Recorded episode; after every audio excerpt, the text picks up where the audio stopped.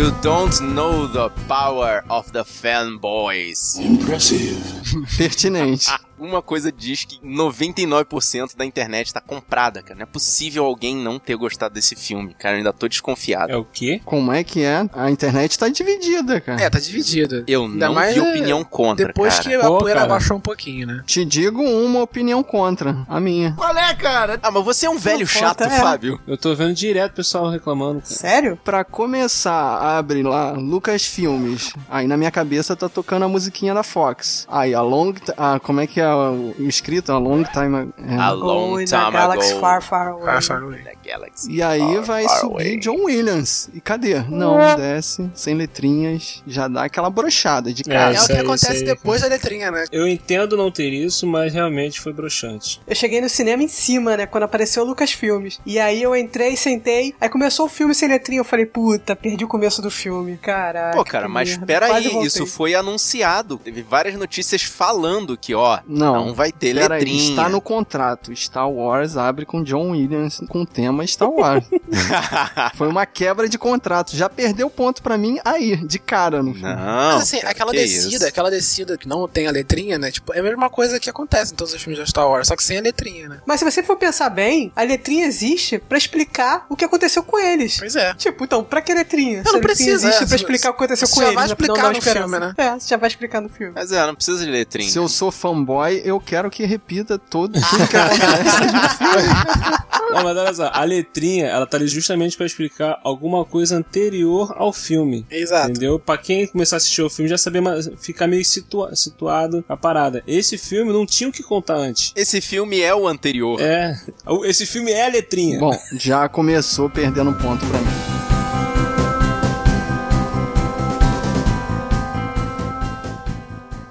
Let's just get this over with, shall we? We've a mission for you. A major weapons test is imminent. We need to know how to destroy it. If the Empire has this kind of power, what chance do we have? We have hope. Rebellions are built on hope.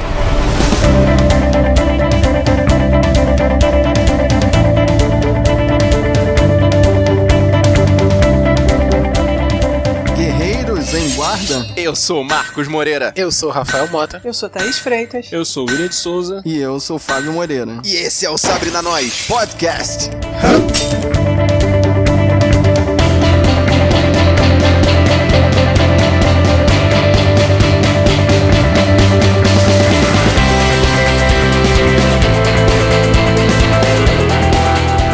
E hoje a gente veio aqui pra falar, Josuelson, por favor, do melhor filme do ano.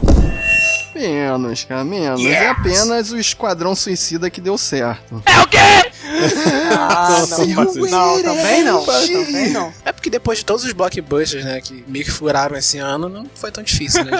Mas vamos fazer logo um disclaimer aqui no início. Guerreiro, spoiler free, hein? Nem vamos tocar o alerta. Porque se você tá aqui e tá na dúvida se vai assistir ou não, vai. Eu não gostei, mas você vai. É Star Era Wars. pra ter assistido já, né? É, já era pra É. ter Já, visto. já filme, era pra ter já visto, exatamente. E pra poder dar uma ajuda aqui com as opiniões, a gente chamou um amigo de um podcast camarada nosso aí. Sou eu. Aí, aí eu aqui. Se apresenta direito, rapaz. Fala aí, galera. Eu sou aí o William de Souza, ali do Will Who Cast. A gente fala de filme ali, sério, que der na cabeça a gente tá falando. Se quiser ouvir a gente lá, é só ouvir lá www.willwho.com.br. Will de William e Who de quem. Mas antes de começar essa bagaça, a gente vai ali no Ferreira Fiel e Sabres e já volta.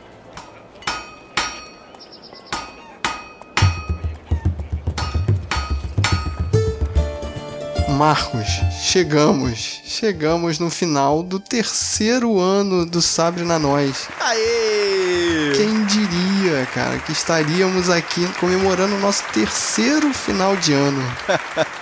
Não, dá, não dava, não dava pra imaginar. Começou com uma coisa muito simples e veja até onde a gente chegou, cara. Juntamos uma galera muito maneira durante esse ano e a gente só tem a agradecer a todos eles por ter dedicado um tempinho pra poder ajudar o Sabe na Nós a crescer. Eu queria fazer um agradecimento especial a um casal muito importante que ajuda a gente pra caramba, que é o Josuelson e a Sabrina. Sem vocês, o que seria do Sabre? Ai, ai, entendedores entenderão. Mas sério, assim, eu quero fazer um agradecimento especial a nossos guerreiros pioneiros, que são o Rafael Mota, Thaís Freitas e Clarice Machado. Yay! Vocês são os melhores. Cara, vocês são top. Muito obrigado por aguentar a gente aqui. Eu sei que o Marco é chato pra caramba. Eu sei que o Fábio é um velho paia pra caramba, mas vocês tornam o Sabre muito mais afiado com as suas opiniões, com o temperinho que vocês têm aí, com toda as, todas as ideias diferentes, as mudanças de paradigma que a gente teve com vocês aqui foram assim inimagináveis e indispensáveis. Muito obrigado, garotos. Muito obrigado. Mas não foram só eles que participaram no nosso podcast esse ano, não. Tem uma turma aqui que a gente vai agradecer nominalmente. Muito obrigado para o Marcelo Reina, Tio Urude, do Urudcast, o William de Souza, do Will Who Cast, Rodolfo Castrezana, o Nerd Rabugento, Edson Oliveira, do Dimensão Nova, lá da Combo Conteúdo, Vitor Hugo Mota, da Agência Transmídia. Thalita Jung, Beijo, Thalita. A gente sabe que você é só nossa. o Bergs, do Plataforma Geek, aquele filho da mãe que a gente ama. Aline Pagotto, Do Will Who Cast também. Tiago Miani, Do Sob o Capuz, mais um programa da Como Conteúdo. Felipe Canela, Do Papo Canela, que, cara, eu não gosto de futebol, mas eu acompanho o seu programa. e Vinícius Schiavini. O CEO da Combo Conteúdo, que recepcionou a gente aí nesse final de ano. Um obrigado especial a todos vocês. Muito obrigado. E a gente recebeu um comentário no nosso WhatsApp comentando o episódio de Independence Day. Escutem aí.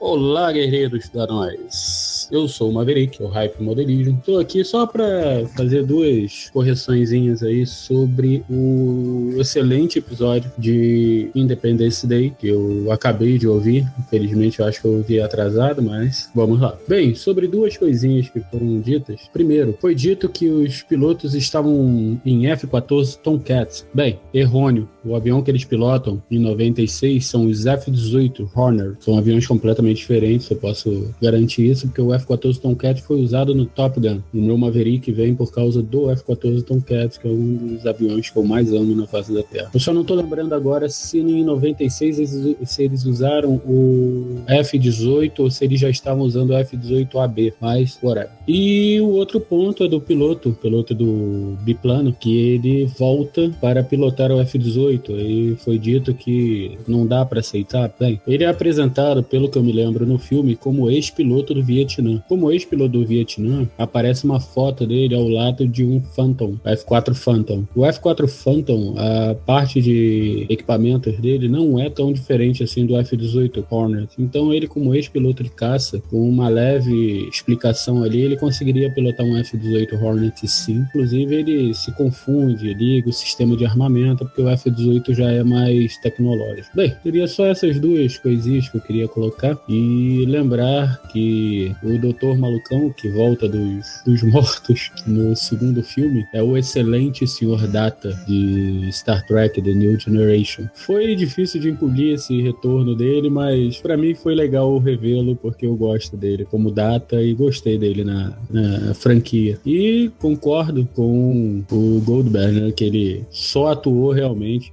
na mosca. Depois disso, é o mesmo personagem em todos os filmes. Grande abraço, continuem, tô adorando os episódios e continuo aqui com vocês, ouvindo sempre. Um grande abraço a todos. Ô, Maverick, muito obrigado pelas suas informações, cara. Eu não tinha a menor noção da diferença dos aviões. Valeu mesmo. Olha, valeu pela informação, mas eu ainda acho que é meio forçado um piloto do Vietnã pegar o avião mais moderno da Marinha Americana tendo só uma horinha de aula. Mas se tu tá falando, Maverick, tá bom, né? Mas obrigado pelo, pelo comentário, cara. Um abração e esperamos que você escute os próximos episódios. E se você quiser deixar a sua palavra pra gente, manda o seu e-mail pro sabrinanois.sabrinanois.com.br ou entra aqui no site sabrinanois.com.br e deixa a sua palavra no post. E se você preferir, a gente tem as nossas redes sociais. Você pode procurar por Sabrina Nós, tudo junto, no Facebook, no Twitter ou no Instagram. A gente também tem perfil no YouTube, dá uma olhada nos nossos vídeos lá. E se você quiser deixar um comentário de texto ou de voz através do WhatsApp,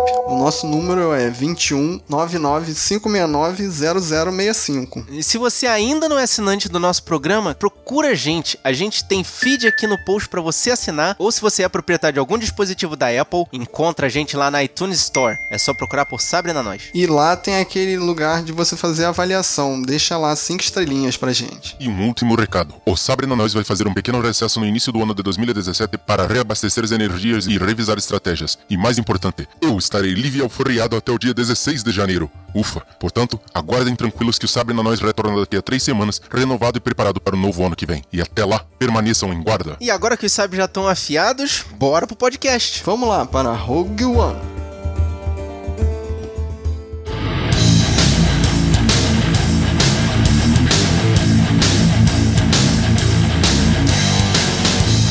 E antes de começar, eu vou te dizer que a primeira vez que eu fui ver esse filme, eu cheguei atrasado já na cena dela falando com a senadora. Então eu já perdi, eu já cheguei com o bonde andando também. Eu ia complementar, né, o que a Thaís falou. Caramba. Mas eu já cheguei com o bonde andando. Então quando eu fui ver com o Fábio, daí que eu fui entender alguns dos motivos do filme. Porque a intro eu tinha perdido. Caramba, cara. Ah, mas perdeu a parte mais chata, né? Mas eu queria, já de cara, mostrar o meu ponto de vista. Pra variar, eu sou minoria. Você é voto vencido nesse podcast. eu quero cara. já falar das duas últimas cenas do filme, que elas são totalmente à parte. Elas não são Rogue One, elas são a Nova Esperança Por um outro ângulo. por um outro ângulo, isso mesmo. Remasterizado. Como é que termina o filme? O Rogue One consegue completar a missão, aquele sapão lá que é o líder da galera que tá no, no It's espaço. a trap. Vamos dar 10 na pata do viado, vambora. Chega o Darth Vader lá, para a frota toda, e aí vem a melhor cena do filme. Já vai entrar assim na Sim, já vem a cena vai do sabre, começar amiguinho. falando bem do filme e terminar falando mal. Vamos lá. É isso mesmo. Mas essa cena foi assim, todo mundo já conhece o mito do Darth Vader, assim, ele é o pior vilão da história do cinema, indubitavelmente. Mas essa cena foi pra mostrar por que que ele é o pior vilão da história do cinema. Então, e é muito bem dirigida, né? Porque você vê ali a tropa dos rebeldes, tudo com arma na mão, se cagando pra ele, cara. E tudo, todo mundo estático, assim, com medo de atirar. Agora sim eu consegui entender o medo. Eu acho que só foi nesse filme que eu Isso, consegui entender o isso. medo do Darth Vader, cara. E- exatamente, cara. Uma das coisas que eu senti falta no Star Wars, o A Vingança do Sith, no episódio 3, quando o filme tá indo pra reta final, eu fiquei torcendo pro filme mostrar o porquê que ele é tão temido no episódio 4. É, porque na primeira cena do episódio 4, a galera, tipo, se prepara, se, se protege, né, nas paredes, coisa e tal. E quando começam a escutar a respiração, todo mundo paralisa. Mas ali naquele momento a gente não sabe o porquê. É, a primeira vez que ele aparece, toda vez que ele aparece na trilogia antiga, ele já é um motherfucker, ele, ele, ele já causa um, um temor. Agora, no episódio 3, eu fiquei esperando isso, aí no final do filme não, não- não mostrou o porquê que ele é tão temido. E esse filme aí, só essa cena, cara, só esse detalhezinho dessa cena aí já mostrou, caraca aí, tá vendo? Por quê? Por quê? Por causa disso, cara. Ele deu uma base, uma base bem legal, né? Pra uma nova Exato. esperança, né? É, e é um show de demonstrações de poderes, né? Da força, né? É é force push, force choke. Sim, mas é pra mostrar o quanto ele é madafoca, né? Esse é um personagem tão. É um vilão tão querido. Ele estava matando pessoas e a galera tava vibrando dentro do cinema, cara. Eu tive, esse, eu tive esse pensamento depois, cara, que eu fiquei assim, a gente tá empolgado com um vilão que está trucidando o exército do bem. Exatamente, cara. Ele tá matando pessoas, ele tá trucidando, ele arranca que joga pra lá e corta no meio e faz não sei o que, e joga o outro e puxa no chão. E eu fiquei, caraca, a galera dentro do cinema, cara. Mostra o quanto ele é exímio no uso da, da força, né? Mas é o que eu já tava falando, é a confirmação dele ser ruim, entendeu? Todo mundo sabe que ele é ruim. Mas ali naquele momento, você, caraca, é por isso, A sabe? minha, a minha, a minha Você impressão. não mede. A minha impressão que eu tinha do Darth Vader, porque a gente só vê ele depois, depois dessa cena, né? Porque o Nova Esperança ele começa a partir de que ele, guarda o sabre e aí que ele tá entrando já, né? Conversando com os caras e tal. E o mais todo mundo confuso fugindo, né? é que nessa cena aí, ele tá dando ataque de pelanca. Sim, sim, mas você vê todo mundo fugindo, mas não sabe por quê. Tipo, Você vê o medo no semblante dos caras, no, isso no filme de 70 e pouco, né? Mas você não entende por quê. Nesse filme você vê, de fato, né, do que, que ele é capaz, né? Tipo, a entrada dele, essa entrada dele, por isso que eu vi todo mundo vibrando, né? Eu vibrei ali, só que com medo ao mesmo tempo. Cortando os caras que nem manteiga.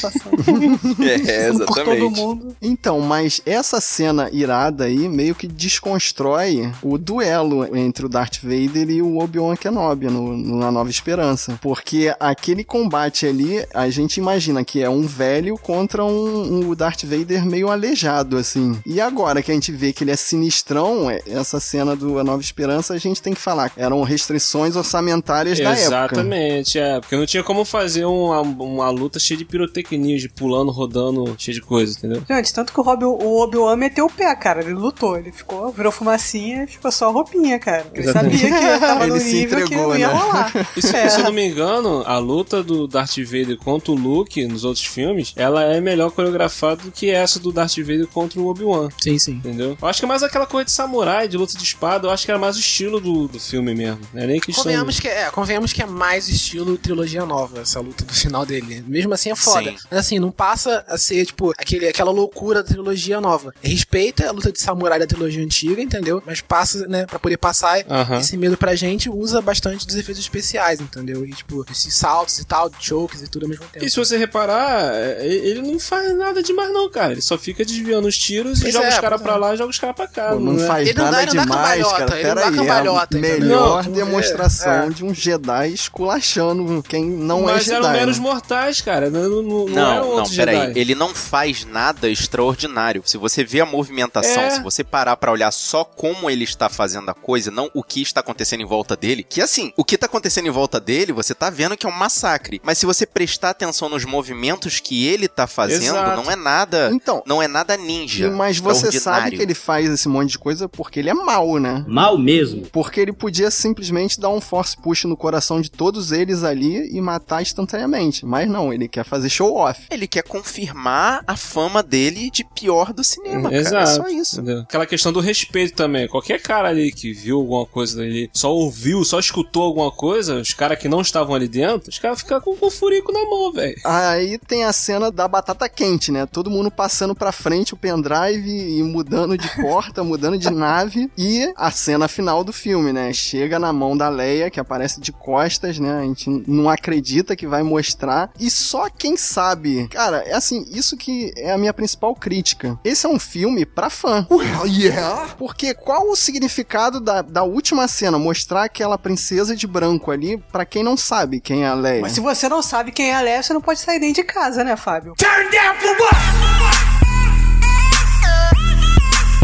Porra, pelo menos isso. Se você não é fã, isso aí é um gancho pro próximo filme, né? gente? Exato, exatamente. A pessoa vai Que tem querer. no Netflix, é só você chegar em Ah, casa e assistir. Tem um monte de filme aí agora que tem gancho no final que você não entende nada, só vai ver no próximo filme. Posso dar um exemplo? A minha esposa, por exemplo, ela não é fã de Star Wars, nunca gostou de Star Wars, entendeu? Ela não curte muito. Só que com esse filme aí, a gente foi pro cinema ver, por causa desse filme aí, ela quis ver o episódio 4. Porque ela, que- ela queria ver o, o- o segmento da história. Another one bites the dust. English, motherfucker, do you speak it? Mais dinheiro pra Disney, que vai lançar um box de Blu-ray fodão com um monte de coisa, vai vender. O pessoal começou agora. Mas aí, nessa cena, quando a gente vê a Leia e acaba o filme, sobe os créditos e toca a música de final de filme de Star Wars, aí é gol do Brasil aos 45 em cima da Argentina, virada, a galera toda gritando, melhor filme do mundo, né?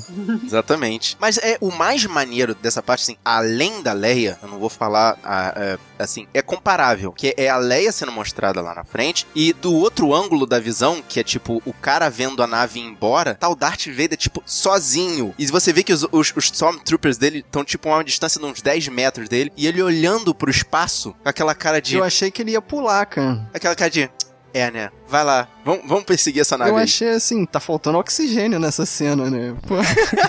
Mas uma dúvida minha aqui, eles já sabiam o que, que eles tinham roubado? Não, Pra mim eles, eles sabem que eles roubaram alguma coisa, mas... Assim, eles provavelmente não sabem, porque depois eles constroem a segunda estrela da morte maior ainda e com o duto com do o mesmo jeito. defeito. É, eles pegaram só é aquele negócio do trabalho. Copia, mas não faz igual. Aí, Faz maior, fica faz maior.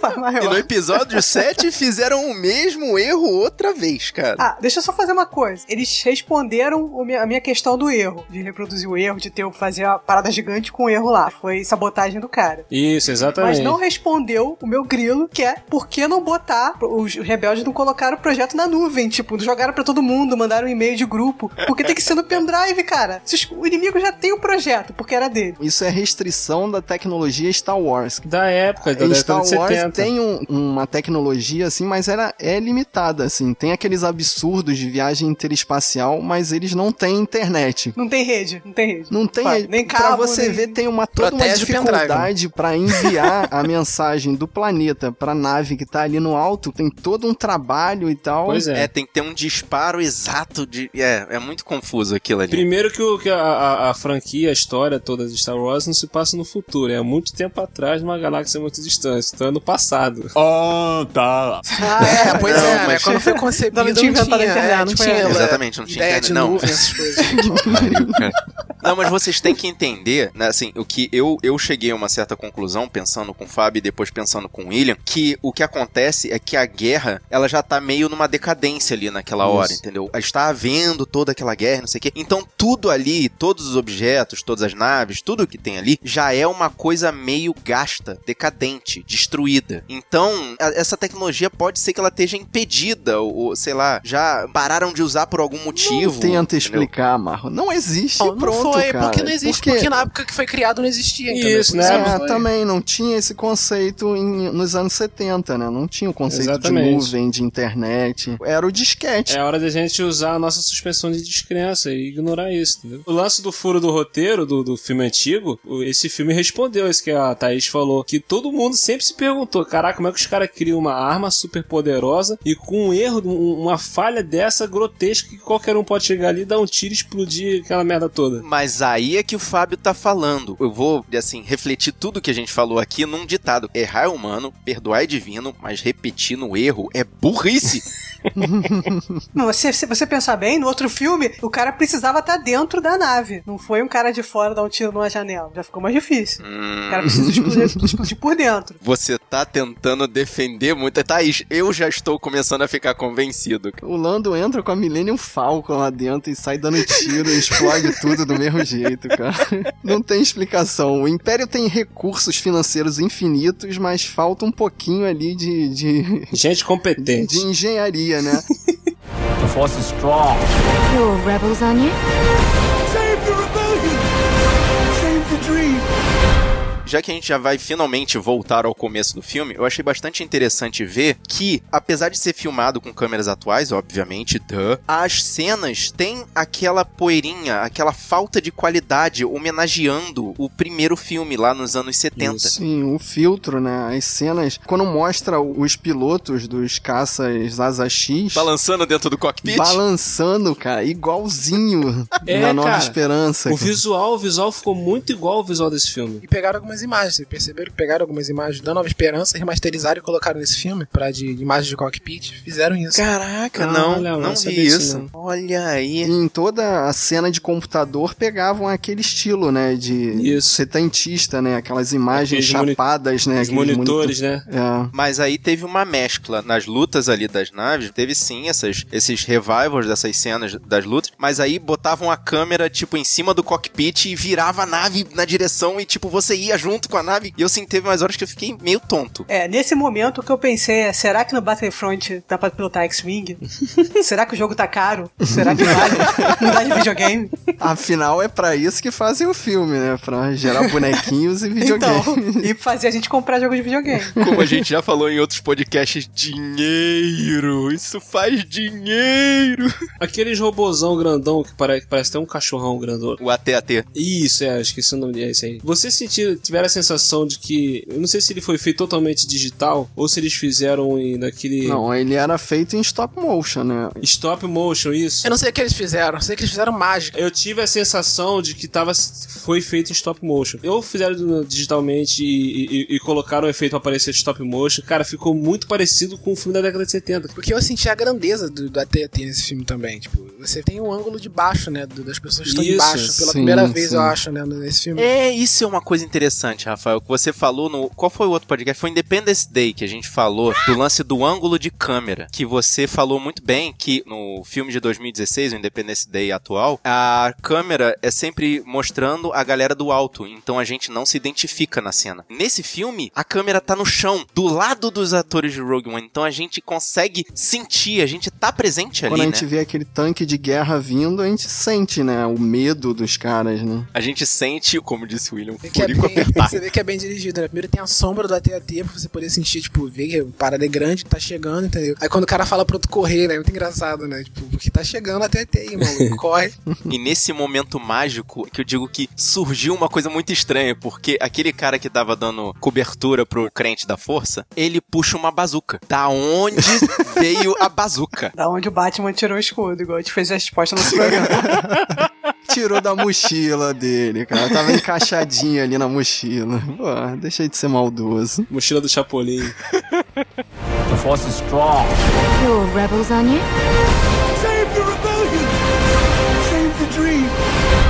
Coisa que eu achei interessante também foi naquela cena quando a primeira vez que a Estrela da Morte faz o primeiro disparo, que é lá naquele planeta lá, o Jeddah, você tem a visão do efeito da arma de dentro do planeta. Nenhum filme mostrou isso, entendeu? Todos os filmes sempre mostravam a visão de fora, a arma atirando lá, tal, aquela coisa toda. Que não tinha como mostrar também. né? Exato, É, então. restrições não, orçamentárias. Não, não, mas isso aí não. Isso aí também foi a potência do tiro, que no- nos outros filmes eles queriam obliterar o planeta. Ali Potência eles máxima. queriam, tipo, acabar com um ponto ali, uma cidade, né? Tanto que eles falam, como é que é? Não sei o que simples. Isso. Alguma coisa simples que eles falam ali que é tipo, não tá usando a potência toda do Ah, raio. sim. Isso, mas esse lance você vê o efeito do disparo de dentro do planeta, as pessoas correndo, aquela. Cara, foi muito maneiro isso, foi muito maneiro. E naquele, naquela cena ali em Jeddah, eu fiquei chateado do Guerreira ter ficado. Tipo, ah, vou me entregar, porque este é o meu destino, eu não vou mais fugir dele. É burro, cara, que loucura. Não,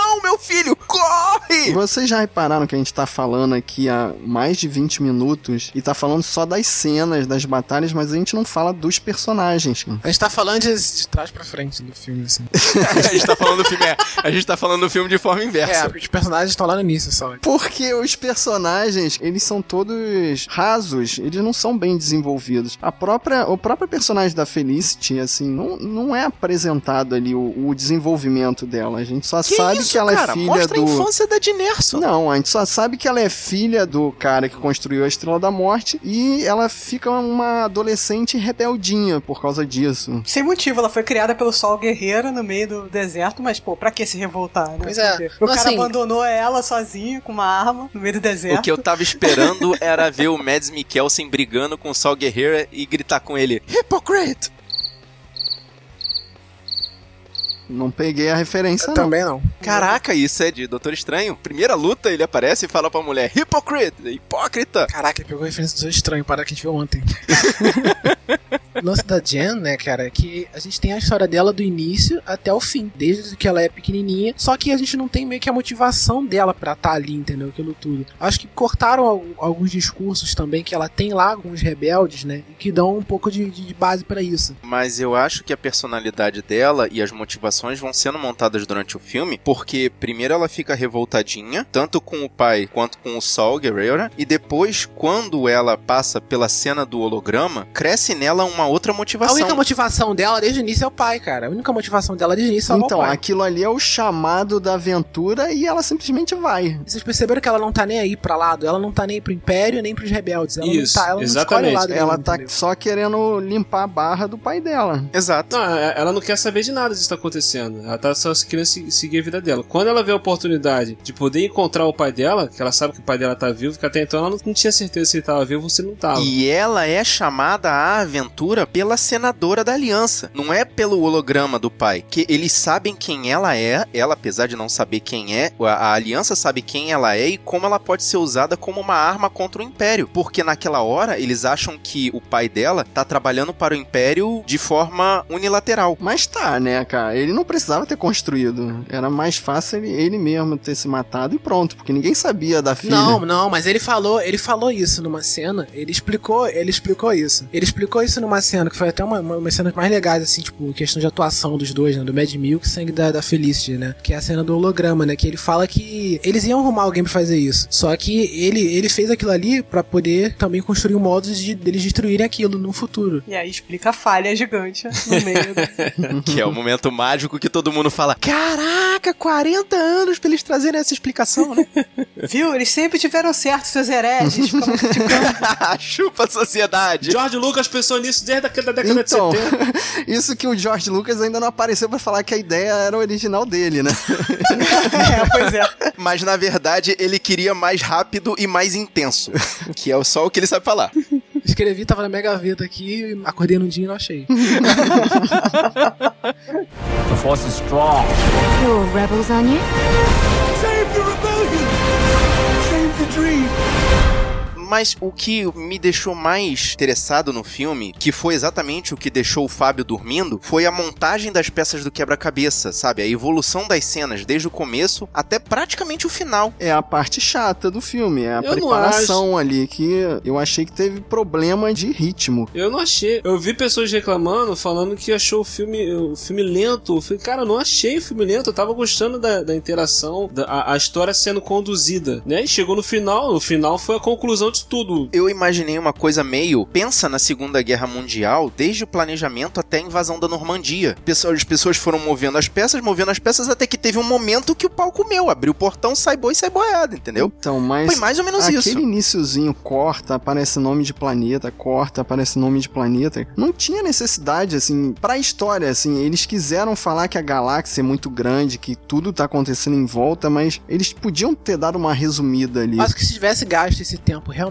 pra poder dar um- uma base melhor pros personagens, né, que não foi o que aconteceu, na minha opinião, tipo, pra você realmente se importar com eles no final, né, beleza. Só que não foi isso que aconteceu. Eles explicaram a história, tipo, só isso, só que foi numa, ida- um, num vai e volta de planeta pra planeta, que eu até concordo com o Fábio, não, não ficou tão legal assim. Oh, mas todo mundo se identificou com o K2. Um K2, porque, tipo, ele é um droid que se explica, assim como o C3PO, entendeu? Tipo, Mas eu tem achei um- esse K2 agressivo demais, cara. Eu não Ele- gostei muito dele, não. Ah, mas né? ele era um robô do Império, né, cara? É. É, exatamente, ele é um reprogramado. Então, mas eu achei ele participar do tiroteio ali, assim, até de maneira fria, né? Ele era traíra, né? Porque ele é um, ele falava com os soldados e dava tiro nas costas dos caras, né? Tanto que não davam arma pra ele, né? Só dá arma no final, porque o pessoal não confia ele com arma. Sim, sim. Ele é um cara frio, é um robô frio que vai lá e vai sentar o dedo. E essa parte da arma, acho que é a única cena meio que feliz deles, assim, porque eu parei pra pensar, e esse filme, qualquer coisa que você pudesse colocar, tipo, mais de fundo nos personagens, você ia descambar pra um filme triste, porque todos os personagens, eles têm histórias muito tristes por trás, entendeu? Acho que foi por isso também que eles cortaram um pouco. Assim, até o, o próprio robô, ele é um robô do Império, entendeu? Ele não é um, não é um qualquer androide, sabe? Ele é um robô do Império, que servia pro Império e tal, depois mostra um outro, outro tipo de robô que é meio tipo um escravo, né? Desses robôs, né? Que, como é que funcionam lá. E caramba, né? E ter esse robô como alívio cômico pra você ver como é que é, né? Como é que é a história. né? Todo mundo ali tem uma história triste por trás. Na entendeu? verdade, ele é extremamente sarcástico, Pois né? é. E isso acaba virando um humor exatamente pelo sarcasmo dele em si, porque é pra gente não levar o filme pra um lado triste até, da história. até os né? cortes do filme acho que foram feitos por isso também, pra não ficar tão É, é, e pesado. sobre a motivação dos personagens, uma das coisas que eu achei interessante nesse filme também foi o fato de mostrar o lado meio traiçoeiro do- dos rebeldes. Porque todos os outros filmes da, da saga sempre mostram os rebeldes como heróis certinhos, tentando fazer a coisa certa e tal. E nesse daí mostrou meio tipo que eles fazendo a coisa errada pra poder dar certo. Pra fazer o certo,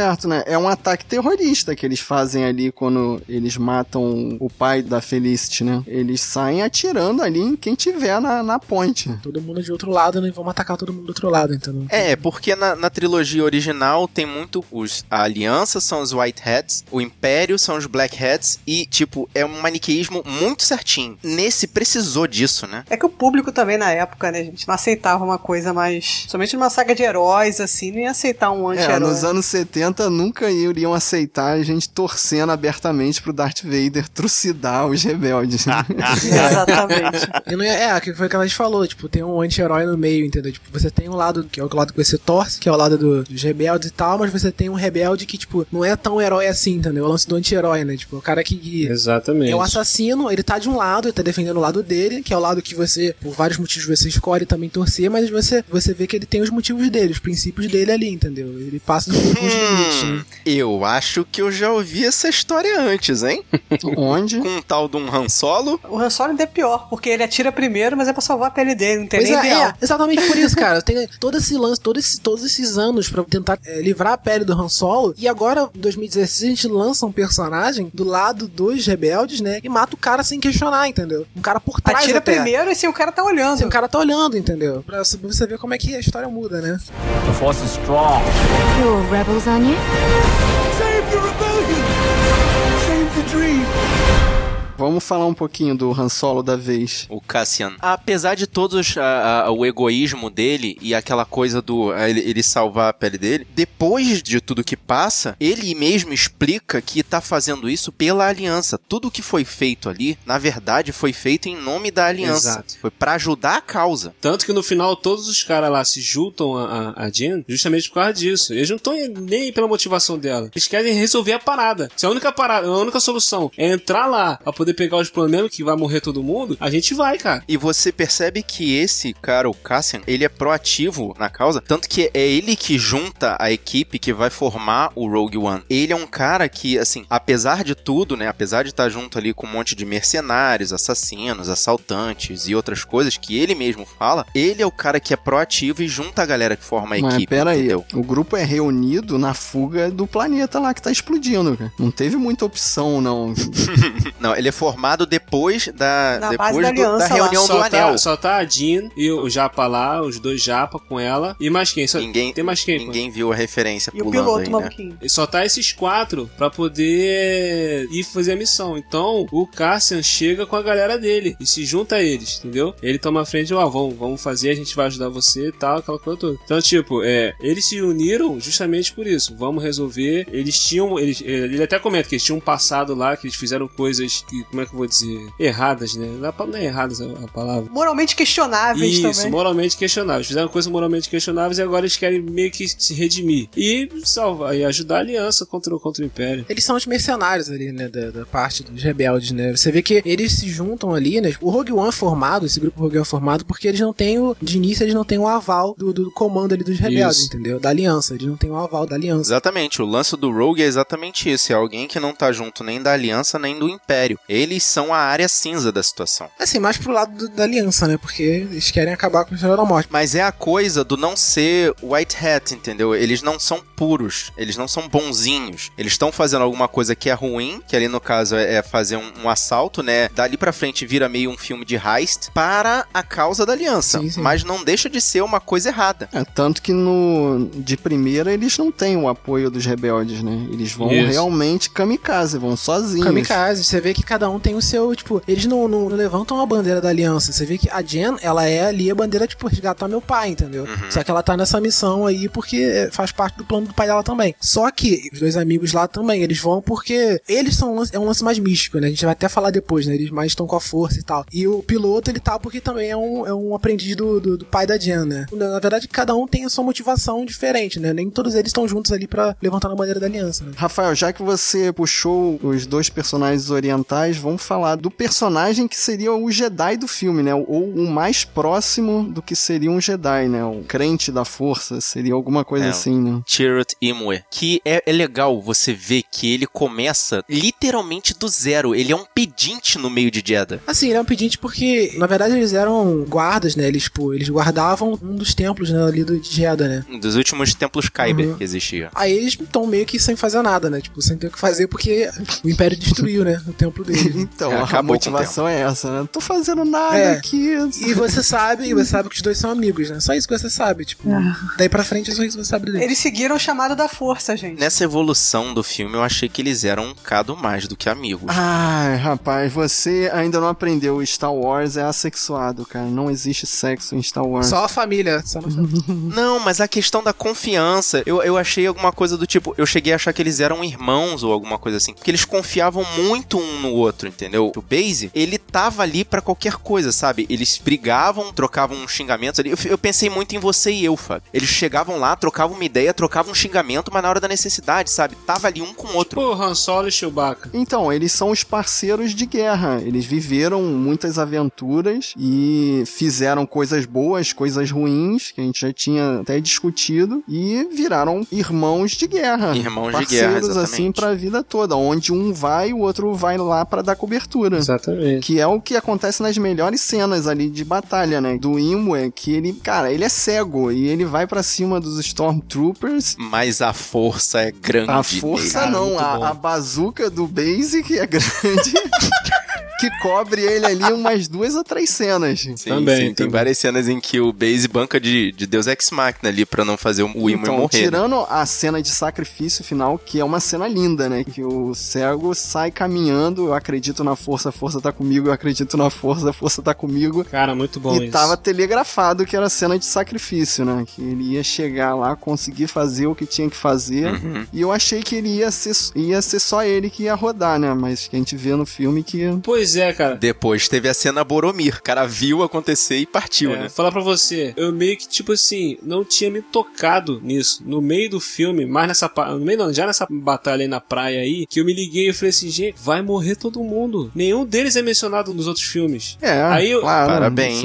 É. E eu fiquei assim, quando morreu, ele morreu, eh, quem morreu primeiro foi o robozinho, né? O K2. Foi, foi o K2. O K2, eu fiquei triste. Aí quando foi ele indo e tal, eu falei, cara, ele vai morrer. Aí quando veio a cena dele, eu falei, cara, vai morrer todo mundo, não vai sobrar ninguém, cara. Nenhum deles é mencionado. Eu não acreditei que os principais fossem Então, morrer, tipo, isso é uma coisa louvável da Disney, né? Porque a Disney só quer saber de vender bonequinho. E como todos os bonequinhos estão mortos, vai ter uma venda menor, né? Desses action figures. É, mas você não vai contar mais a história deles, né? Tipo, O que eu lembrei, depois que todo mundo morreu, que eu falei, caraca, eles mataram mesmo. E eu lembrei de Mais Estranho que a Ficção, que tem um momento que o cara lê o roteiro e fala, é, realmente, faz sentido eu morrer. É, eu tenho que morrer nessa história mesmo. Então, foi mais ou menos aí. Eu falei, é, realmente, faz sentido. Eles Faz realmente que sentido morrer. porque ninguém é Porque- mencionado no, no- no- episódio 4. E porque, cara. pra dar um outro sentido no, no, no episódio 4, assim, o sacrifício deles, porque fala nas letrinhas que os- o grupo rebelde foi lá e se sacrificou pra conseguir, entendeu? É a nova esperança, entendeu? Dá um outro significado. É que eu falei, visão, é, Nova esse filme, esse filme dá uma base muito boa pro Nova Esperança, entendeu? Ele dá uma, um outro significado. Na verdade, ele, ele dá uma relevância bem maior, né? The Force is strong. You're rebels, aren't you?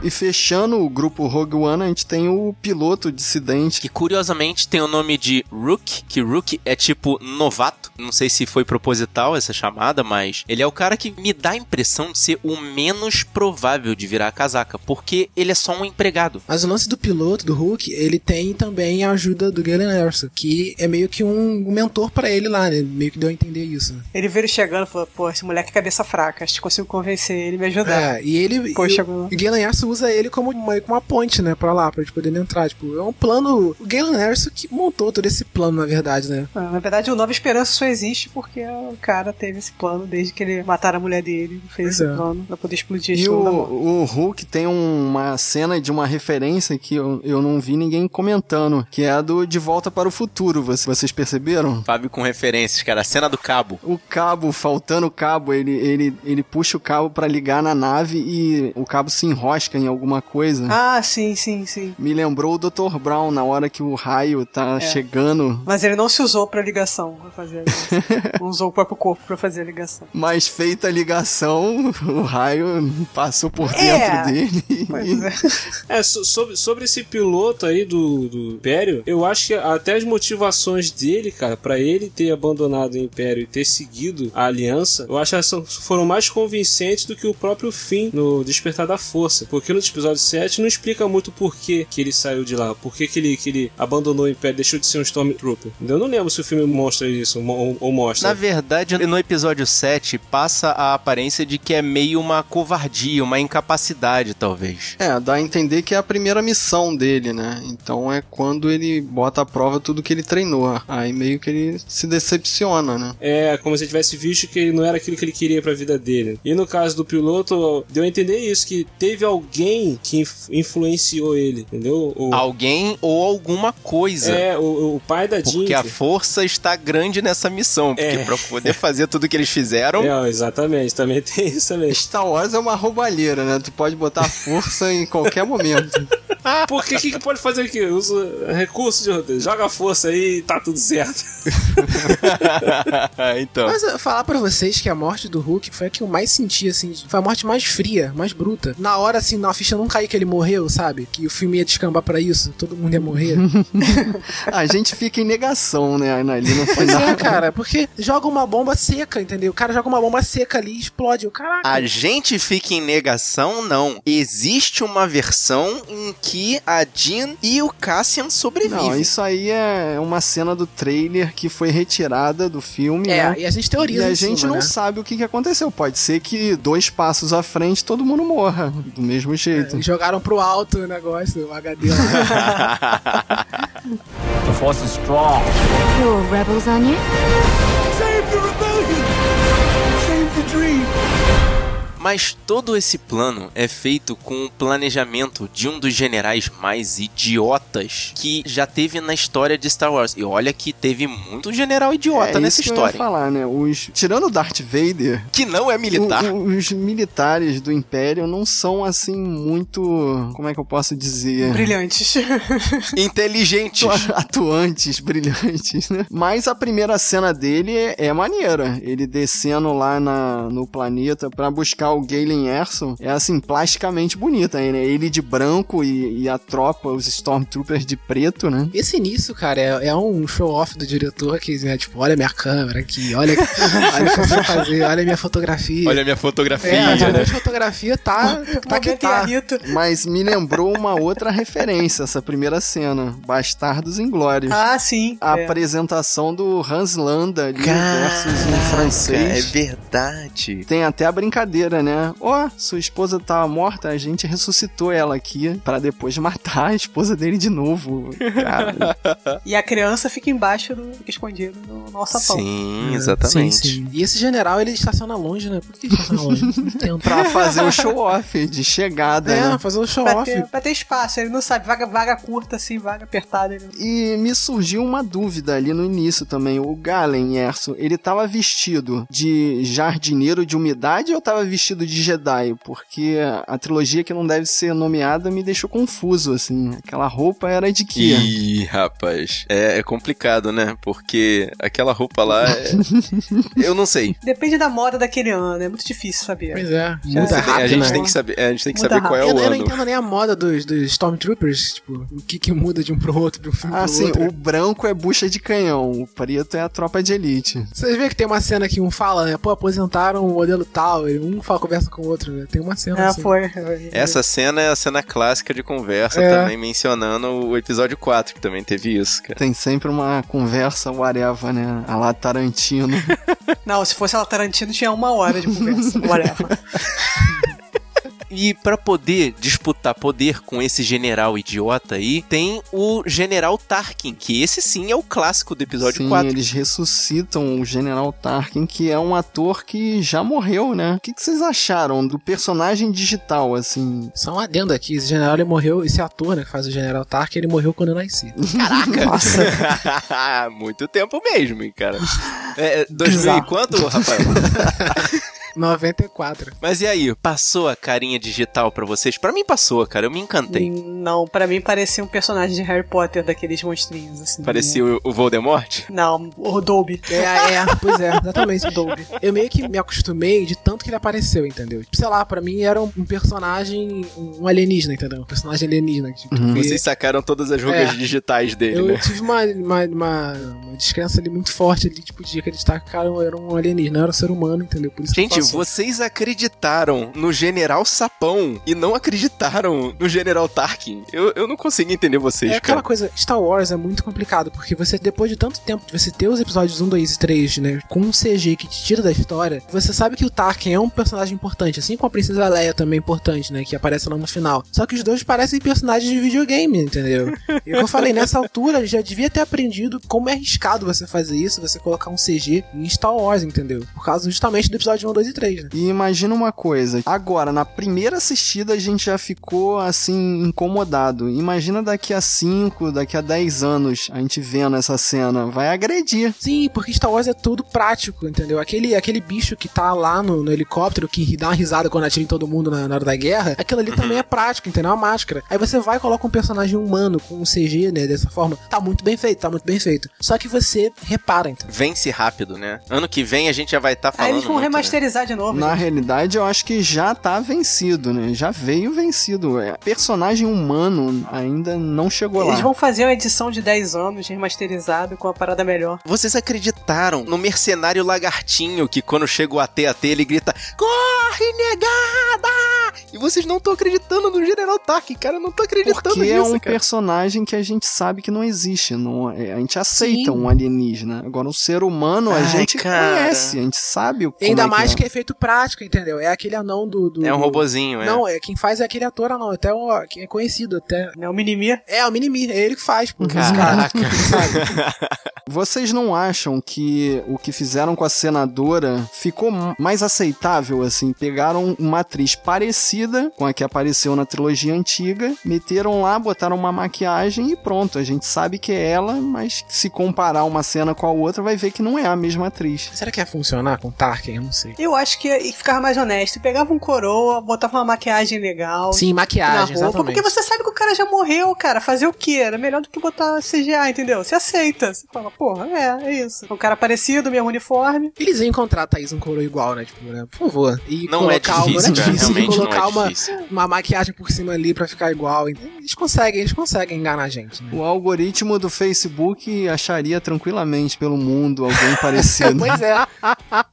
Eu acho que com o dinheiro que a Disney conseguiu esse ano, eu acho que eles conseguiram clonar o cara, envelhecer e botar lá pra fazer. Exatamente. que isso, o futuro a Deus pertence. hein? Falar em envelhecer ou rejuvenescer, a, voz do James Earl Jones, cara, tá igual, igual. Eu vi uma parte do episódio 4 agora com algumas cenas do Darth Vader e está igual o episódio É 4. que é muito distorcida, né? Então dá pra levar. E, e o, e o James Earl Jones é um dublador, né? dublador normalmente cuida da voz, né? Sabe impor a voz, então fica mais fácil. Sim. The Force is strong. You're rebels, aren't you? Eu queria comentar também uma coisa que me, me incomodou no início do filme, que a gente acho que até a gente esqueceu de comentar aqui, Hum. que foi a trilha sonora. A trilha sonora no início do filme ela tava me incomodando demais. Ela começava a tocar aquela melodia que a gente conhece, Sim. aquela, aquela trilha famosa, às vezes é o tema da força ou o tema Star Wars mesmo, qualquer outro tema já conhecido. E quando no meio dela ela mudava, cara. Aí na minha cabeça ficava, não, não é assim que ela toca. Isso tava me incomodando, tava me incomodando demais no começo. A trilha sonora é do Michael Giacchino, né? Que a gente já tinha comentado no programa do Doutor Estranho. Ele é o contratado da Disney pra fazer tudo quanto é filme comercial, né? Se você não precisa de uma trilha autoral, bota ele. Mas é o tal negócio, ele pegou as trilhas originais e deu como se fosse uma nova visão, uma homenagem que ele fez ali ao John Williams. Ah, eu, eu- eu achava que ele podia pegar, tipo assim, um personagem novo, criar algo novo pra aquele personagem. Porque, cara, fã de Star Wars é chato com isso, cara. A trilha sonora, cara, de Star Wars é muito marcante, cara. Então você pega uma coisa que já tá no coração das pessoas e mudar. Os temas, eles, tipo, são novos, apesar de ser baseados na trilha original do John Williams, sabe? É, é uma coisa. É que porque também eles não podem fazer uma coisa canon. Que essa história, ela é tipo um spin-off, entendeu? Ela não pode ter é, a identificação com o canon ali, com as histórias originais. Ah, eu, eu acho até que podia. Tanto que no final do filme, o filme que encaixa com a Nova Esperança, cara. É, no, no- final do filme toca o, o fim de filme de Star Wars, né? É, e é esse o problema, cara. Não tem como alguém compor uma trilha pra Star Wars que seja mais marcante do que a trilha do John Williams. Não dá. Exato, cara. Exato. Não tem, não tem como. Aí o que que acontece? Aí o filme vai ter que ser bom. Foi o caso desse filme, porque chegou um certo ponto, eu até comentei lá no, no Whocast que é como se o filme fizesse assim, ó. Presta atenção aqui, esquece isso que tá te incomodando. Vem cá, vem aqui comigo aqui. Presta atenção nisso daqui. Deixa, deixa eu te mostrar uma coisa aqui. É como se o filme tivesse fe- feito isso comigo. que chegou um certo ponto do filme que eu esqueci da trilha sonora. Que aquilo parou de me incomodar, porque eu não tava mais prestando atenção. Porque no início do filme minha mente tava fresca ainda. Eu tava vamos ver o que, que eles vão apresentar. Então eu sentia o impacto. Mas quando eu fiquei dentro daquele universo que o filme tava apresentando, eu parei de reparar nisso e vamos que vamos, e vamos que embora. E eu tava empolgadaço. Não, eu só tava sentindo as mudanças da música na- nos cortes de cena mesmo. Tipo, terminava uma cena pra começar a outra. E aí sim eu sentia a trilha, tipo, subir pra dar aquele, aquela ligação. E depois eu não prestava mais atenção. Prestava mais atenção na ação mesmo dos atores. Na real, a, a trilha sonora só me, me chamava atenção quando eu reconhecia os temas do John Williams. Tirando, não lembro de É, nada. então, então, aí eu reconheci o tema, isso aí que você falou. Mas quando eu reconheci o tema, no meio do. Ele mudava o tema, ele, ele dava uma outro tipo de nota, entendeu? Aí eu. É muito fanboy, Aí eu- cara. Mas consegue ser Não! mais fanboy do que eu, Fábio. Não, Consegue. Mas me incomodava que eu ficava, não, porque eu- na minha cabeça eu tava cantando junto, cara. The Force is strong. You're rebels, aren't you? Save the rebellion! Save the dream! No vídeo que a gente fez pro YouTube, a gente mencionou referências, mas lá a gente não tava podendo falar de spoilers. Então vamos começar daqui. A primeira referência que o Fábio falou era Senhor dos Anéis, que tá nesse filme, com a reunião ali pra montagem do É, Rogue é One. o Conselho do Anel ali, é o Conselho dos Rebeldes, que fica... A senadora, pra mim, era o Gandalf, e tinha aquele personagem anãozinho, que era o anão mesmo.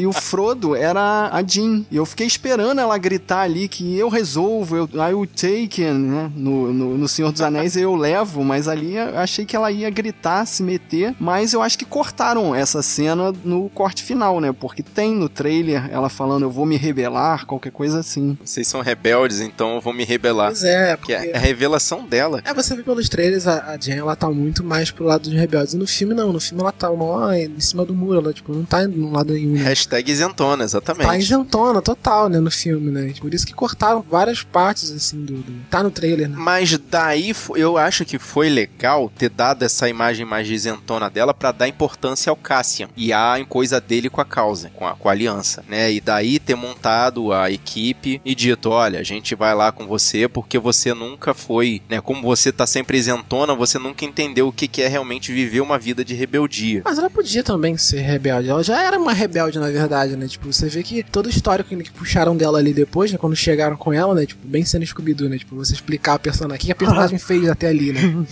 Como é que aquela personagem cresceu, né? Quem é a personagem? Uma, uma pessoa vai lá e fala da ficha dela, né? Que, que ela salta e tal, não sei o que, e dá as características do personagem. Ali ela já tinha todo motivo, né? Pra ser os rebeldes ali. Mas ela fica meio com o rabo preso exatamente por causa da coisa do pai. Ela não sabia o que, que o pai era. Ela não sabia se ele tava com o Império ou se tava com a Aliança, entendeu? Daí ela ficar ali andando naquela, naquela linha do meio. Mas vocês falaram aí de momento Scooby-Doo, tem cena mais clichê do que a Jean tá lá na ponte, chega o General Crane com arma em punho, se fosse guerra real, dava tiro nas costas dela e acabava o filme, mas não, para ali e fica perguntando por quê, não sei o quê. E engraçado que Você vai morrer, é hein? ela que conta, né? É ela que conta o plano, porque ele é tão bucha que ele não faz nada no filme. Ele não sabe o plano, ele, ele tá aprendendo ali naquele momento. É. Aliás, puxando pra essa cena, assim, eu já cortando totalmente. Fábio, a cena dessa ponte, cara, me explica, você que é um engenheiro formado, por que que a alavanca pra ajeitar a antena está virada para o lado de fora da torre? Star Wars não tem engenharia de segurança, cara. Eles gostam de fazer a parada da maneira mais plástica e perigosa possível. Botar uma cadeira no finalzinho da ponte, com uma alavanca. Pra que que vai botar um puto ali sentado lá no cantinho? Gente, espião é tudo clone, cara. O droid. Então nem aí. É só fazer outro. É igual naquela cena lá do banco de dados, né? Em que eles têm que tirar o disquetão lá no braço. O, o General Krennic chama uns soldados, abre uma porta, a porta não tem ponte. A porta dá acesso ao quê se não tem ponte? Dá acesso àquele computador físico bizarro ali, que também é outra coisa que eu não consigo entender, né? Uma reunião de HDs ali que tem que ser retirados mecanicamente. É, é realmente o que a Thaís falou, né? Eles não têm o conceito de rede. Ao invés de fazer uma, uma sala de servidores, não, bota uma torre que vai até lá embaixo,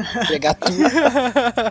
Mas assim, você tinha que pensar que se os rebeldes tivessem investido um pouco mais em construir a internet em rede, eles estavam na frente já em arrebentar com o Império.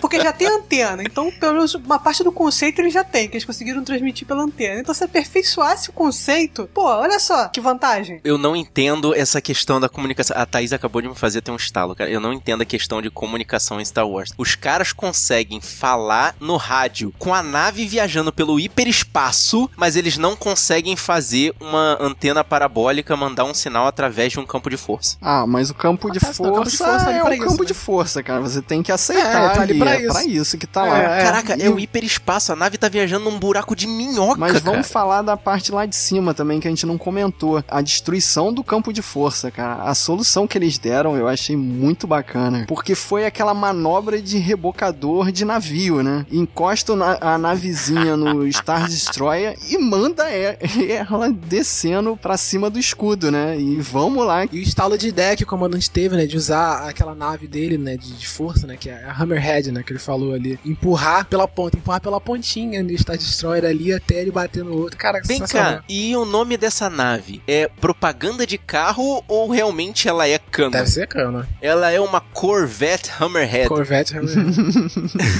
Hammerhead eu entendi, que é o formato da ponta da nave, que é um martelo, coisa e tal. Agora, a propaganda de carro não tá muito forte aí, não? Sei lá. Quando ele falou Corvette, eu, caraca, deve ser né? pela força e tal, né, não sei, de repente foi, foi da ah, ideia. talvez, É. talvez. Propagandas da Terra estão chegando. Ah, não pode chegar até lá porque não tem rede. Pois é, isso- como é que vai chegar lá? The Force is strong. You're rebels, aren't you? Save the rebellion! Save the dream! Mas, gente, apesar de tudo, pra mim, melhor do ano. Concordo. E é o melhor Star Wars. Não pega tão pesado, Fábio, É, calma. ele é complementar. Ele, ele traz a harmonia da força. Precisa do episódio 4 pra poder dar aquele gostinho. Exatamente. Então, se não fosse episódio 4, não haveria Então, Rogue One. mas isso aí também teve um pouquinho de propaganda enganosa, que me prometeram um spin-off, mas acabaram entregando um prequel que necessita de você ter toda os outros filmes, ou pelo menos o episódio 4, bem gravado na ideia, pra pegar as referências todas. Essa é a minha curiosidade, assim. Eu queria falar com mais pessoas que são não iniciados pra ter essa impressão, entendeu? Eu vi o filme, depois que eu fi- fiquei tentando me distanciar e pensar como um não fã encararia aquele filme. Já que ele tem um final que não é feliz, ele é meio dark, assim, entendeu? Pra mim é um fanservice gigante. Como eu sou fã, eu quero ser servida. Então eu gostei. Pra mim, melhor filme do ano. Mas como seria pra alguém de fora, assim? Eu tive essa opinião também muito parecida com você, Thaís. Eu saí do filme felizão por causa daquele final mesmo, que ele é preparado pra te deixar. Assim, eu faço o paralelo que é a cena do Guerra Civil do aeroporto, que eles juntam todos os heróis ali, inclusive o, o Homem-Aranha e tal, só que no final. É como se eles botassem essa cena no final do filme. A gente ia sair falando que Guerra Civil é o melhor filme da Marvel por causa disso. Eu acho até uma solução assim bem covarde, porque pega a melhor cena do filme e bota lá no crédito final. Mas aí depois que eu saí do filme e eu fui pensar sobre ele, eu falei, cara, isso é um filme exclusivo pra fã. Tá certo que é, é difícil a gente achar hoje em dia um cara que não é, pelo menos iniciado, né? Pelo menos que não conhece o Darth Vader e tal. Mas eu acho que se você entregar assim esse filme pra um alienígena que não conhece nada da saga, ele vai achar um filme confuso e bem genérico de guerra, né? E depressivo, porque o final é triste, né? Pro grupo. Então eu fico dividido, assim, como fã eu, eu gostei, mas como crítico eu vejo que é um filme incompleto, assim. É mais ou menos como os últimos filmes do Harry Potter, que pra mim já não, não significavam nada, porque eu não tinha lido os livros, eu, eu não via os filmes em sequência. Caraca, Fábio, quase três anos de podcast, a gente tentando tirar o Rafael de cima do muro, e você está subindo Não, nele agora, é isso falando, mesmo? Eu gosto como fã, mas eu sei que eu não gosto desse, desse nessa vertente que a indústria cinematográfica tá indo, que parece que a gente, a gente vive numa rede assim, não, não dá mais pra ver um filme e analisar ele só como filme individual. Você não consegue mais fazer isso. Principalmente Star Wars, que na verdade ele é um ponto de referência da cultura mundial. É, eu saí até do cinema com uma teoria, que eu falei assim, cara, essa bilheteria vai cair muito depois nas próximas semanas, porque os fãs vão ver tudo no começo, Pois é. e depois, assim, o pessoal que vai ah, que não se interessa tanto. Vai, eu imaginei isso. Falei, cara, vai estourar no primeira semana, segunda, depois vai caindo e vai caindo, vai cair muito, assim, vai ter um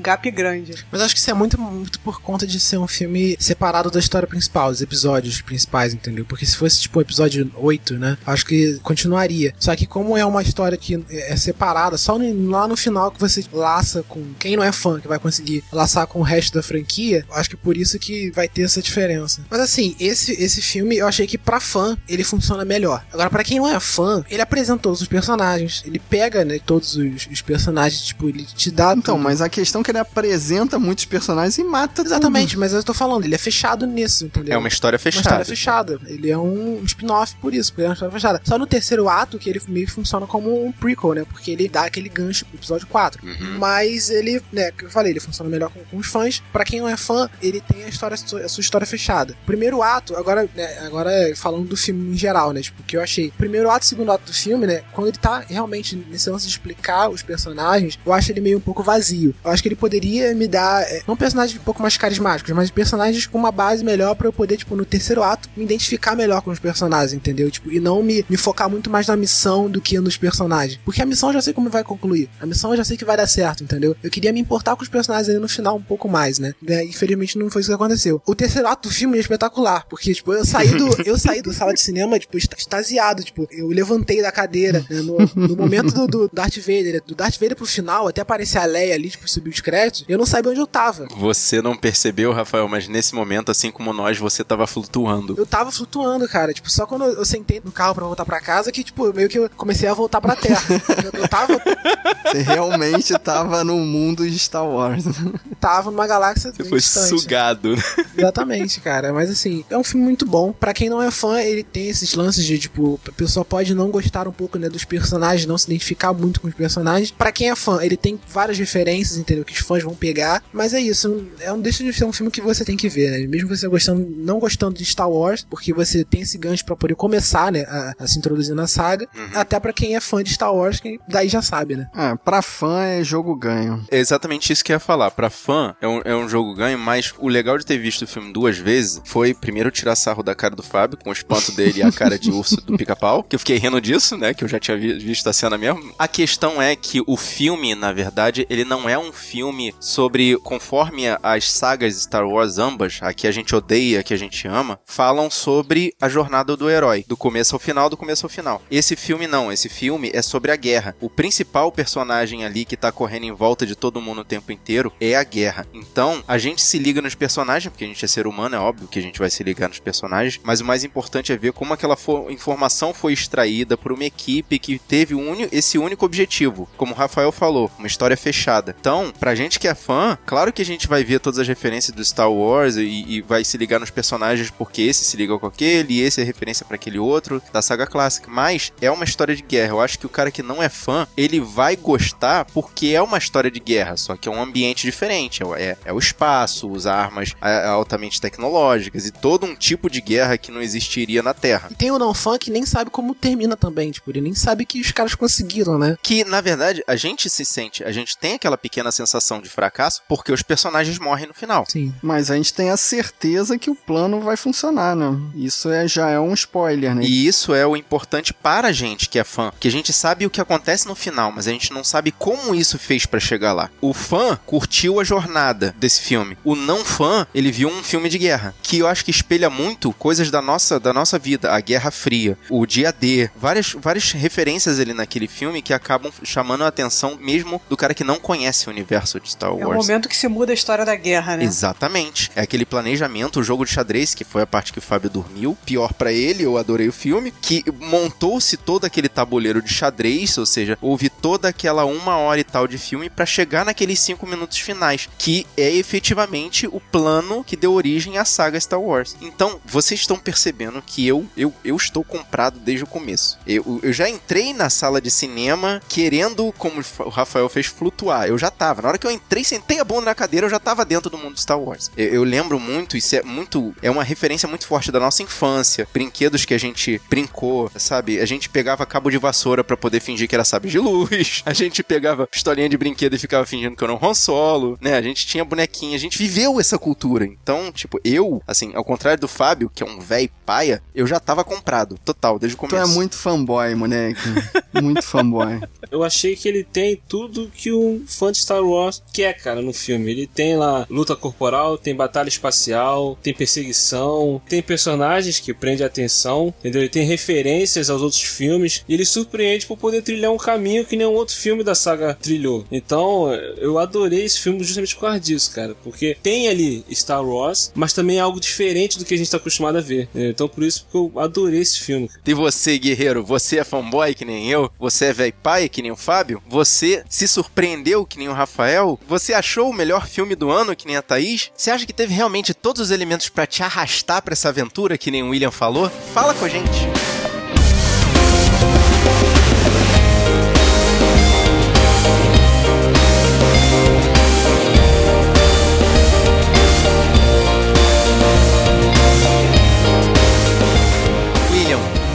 Obrigado pela sua presença aqui, cara. Você sabe que aqui já é a sua casa também, então pode abrir a geladeira, pegar a cerveja, passar a mão na bunda e essas coisas todas.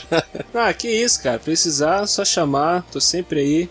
Estou às, às ordens. Ah. E pra quem quiser ouvir lá mais um pouquinho de Star Wars, a gente falou lá também no Milhucast, lá no, no último episódio do ano, sobre o melhor e o pior de 2016. O pau quebrou legal, teve treta feia comigo com o Marcos, mas no final a amizade continuou firme e forte. Com certeza, é isso aí. E aí, guerreiro, você gostou desse podcast? Mostra pros seus amigos. Mostra pro seu amigo que, assim como eu, voltou junto com Star Wars a uma galáxia muito distante há muito tempo atrás. Mostra pro seu amigo que é um só com a força. Mostra pro seu amigo que percebeu a referência a Indiana Jones nesse filme. Mostra pro seu amigo que nunca ficou aterrorizado com Darth Vader. Mostra pra quem sabe da onde aquele cara tirou a bazuca. Mostra pro seu amigo que gostou mais do Darth Vader do que todos os rebeldes juntos. Mostra pro seu amigo que tem cabeça de CGI. O importante é espalhar a palavra dos guerreiros da nós.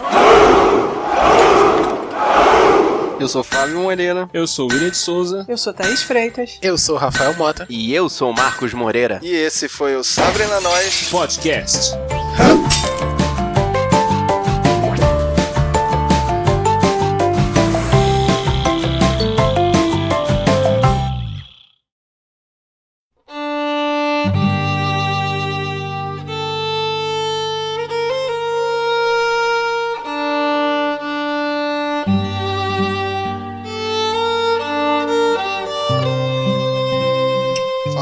Guerreiro, Fábio Moreira falando. Durante a edição do episódio, a gente acabou de saber que a Carrie Fisher faleceu. Esse ano de 2016 está bem complicado esse finalzinho, então nem se fala. Ela era uma pessoa que sabia curtir a vida, exagerava um pouco, mas quando chega assim no final, a gente sempre fica achando que podia render um pouquinho mais, né? A gente vai sentir muita falta da nossa Leia Organa. Que a força esteja com todos vocês e vida longa e próspera na eternidade, Organa.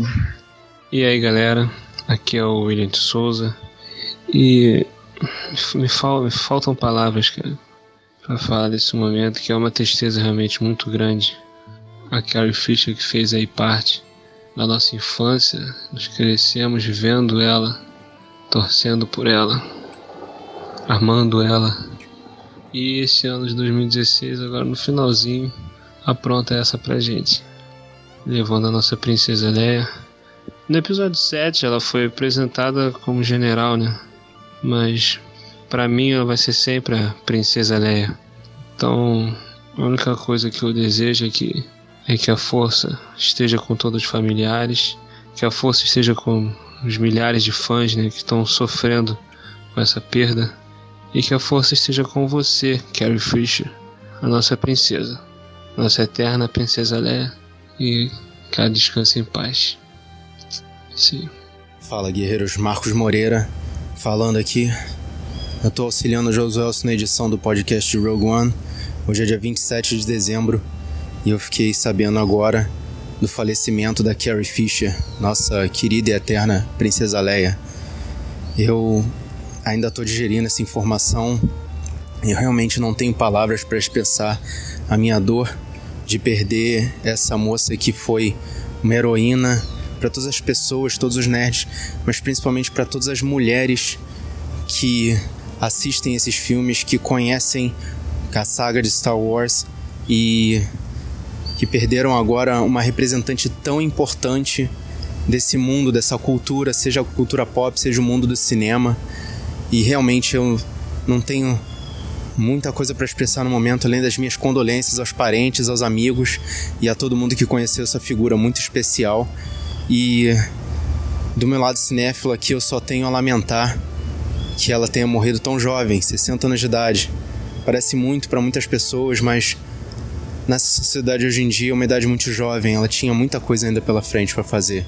Principalmente agora com o retorno da saga Star Wars junto à Disney. E realmente eu eu eu precisava deixar essa mensagem aqui para vocês para poder compartilhar um pouquinho da minha dor dessa perda. E espero que que ela esteja e que ela esteja olhando para todos nós aqui na Terra, né? se seja em que forma for, que ela esteja feliz de ver que o trabalho dela refletiu tanto na cultura mundial aí. Que a força esteja com todos nós. Um abraço.